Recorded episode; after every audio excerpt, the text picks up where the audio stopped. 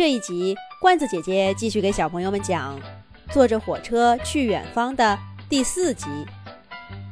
小朋友们站在蒸汽机车铮铮的车厢里，看着神奇的蒸汽推着两根管子来回滑动。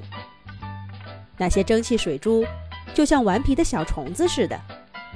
要是他们会说话，一定在讲：“喂，你快点儿，后面的伙伴挤上来了。”“哎呀，你别着急，前面的人也很多，我没地方啊。”就跟城市里的人挤地铁没什么两样。小朋友们看得起劲儿，又是佳佳小朋友喊了一声：“咦，你们看，车开了！”可不是嘛，车厢外的景色像放电影似的，一帧一帧的闪过。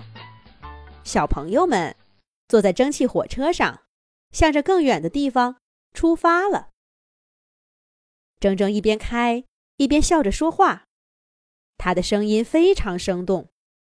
如果说高铁高高像城市里的好学生，那个内燃机然然就是生活在乡村里的调皮小猫，而这个铮铮，简直就是山里行踪不定的小松鼠。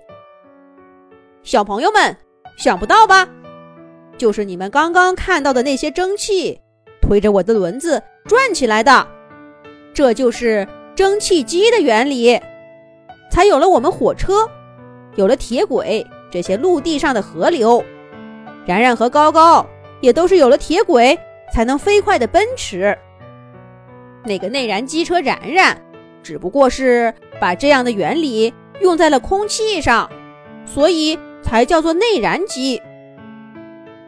真聪明啊！是谁想到这些的？又是怎么想到的？滴滴滴，这个嘛，你们很快就知道了。好了，我现在要减速停车，大家坐好，谜底马上揭开。蒸汽机车铮铮，在一个古香古色的小镇停了下来。小朋友们一下车，就看见站厅里挂着一幅油画，画面上正中央是一条长长的铁轨。铁轨上停着一辆小车，小车看起来跟铮铮有点像，只不过它的头顶上只有一根长长的管子，车头后面也只拖着一个小车斗。这是什么车？小朋友们正纳闷儿，画面上的铁轨突然扑到小朋友们脚下，那辆小车轰隆轰隆地开了过来。而车厢里面站着一个卷头发的外国绅士。Hello，小朋友们好，我叫 George Stevens，欢迎乘坐世界上第一辆火车——旅行号。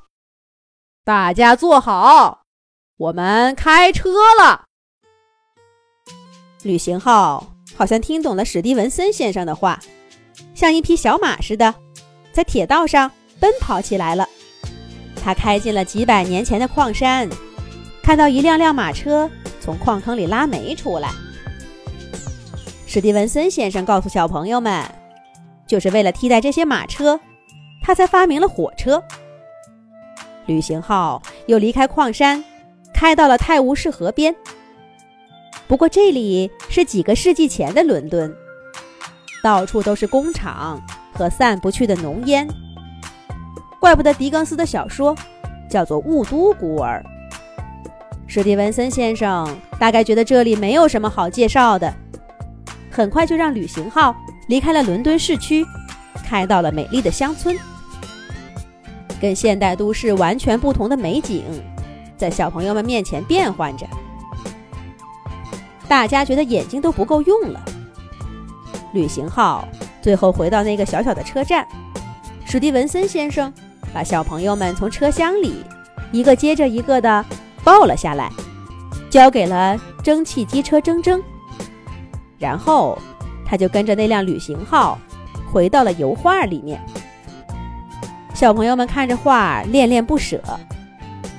可是天色已经很晚了，铮铮说道：“大家快上车吧，然然和高高都在等着你们呢。我们火车非常守时，要是错过发车时间，可就见不到爸爸妈妈了。滴滴滴滴滴滴，铮铮号还有三分钟就要出发了，请没有登车的旅客抓紧上车啦！车站喇叭里也发出了催促声。小朋友们意犹未尽地上了车。轰隆隆，轰隆隆，蒸汽机车铮铮冒着白烟，再一次推着轮子在铁道上奔驰开了。开向远方的火车要回家了。画着史蒂文森先生和他那辆旅行号的那幅油画，在浓雾中消失了。可是小朋友们。已经在这趟旅程当中记住了他们，还有另外三位难忘的火车朋友。